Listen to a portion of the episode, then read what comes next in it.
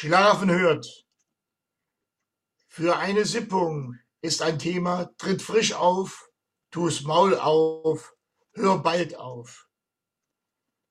Da ich in dieser Sippung meinen Ritternamen erklären möchte, soll es geschehen.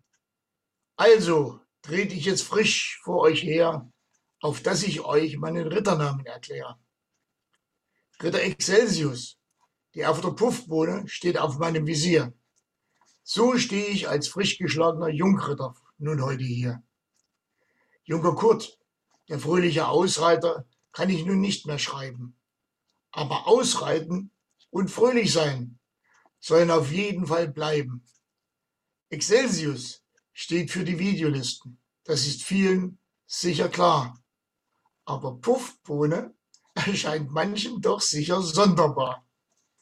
Das Maul tue ich auf, damit sich bei einigen Freunden der Weg der Gedanken nicht verwirrt und erkläre den Ursprung, auf das man sich nicht irrt. Seit dem Mittelalter kann man lesen, ist für viele Menschen die allgemein bekannte Saubohne das besonders nahrhafte arme Leute essen gewesen. In und um Erfurt gedieh sie besonders gut und wurde sehr gemocht. Nach der Ernte und zur Weiterverarbeitung hat man sie dann gekocht. Das Aufpuffen der Bohne beim Kochen, so ist es bekannt, ist der Grund, weshalb man sie damals in Erfurt Puffbohne genannt. Es heißt, die Erfurter schätzten die Puffbohne so hoch und gut, dass an einem Puffbohnenfeld sie achtungsvoll zogen, sogar ihren Hut. Ich möchte eventuell abschweifende Fantasien nun schonen. Es sind nur in Erfurt geborene, echte Erfurter Puffbohnen.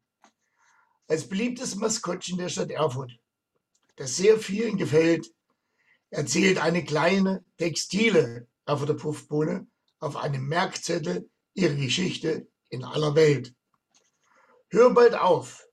Nun, zum Schluss verkünde ich, weshalb mein Rittername nur so lauten kann und muss. Schien mein Namenszusatz anfänglich vielleicht ein wenig sonderbar, ist mein Stolz als Erfurter Puffbohne sicher nun für alle klar. Lulu.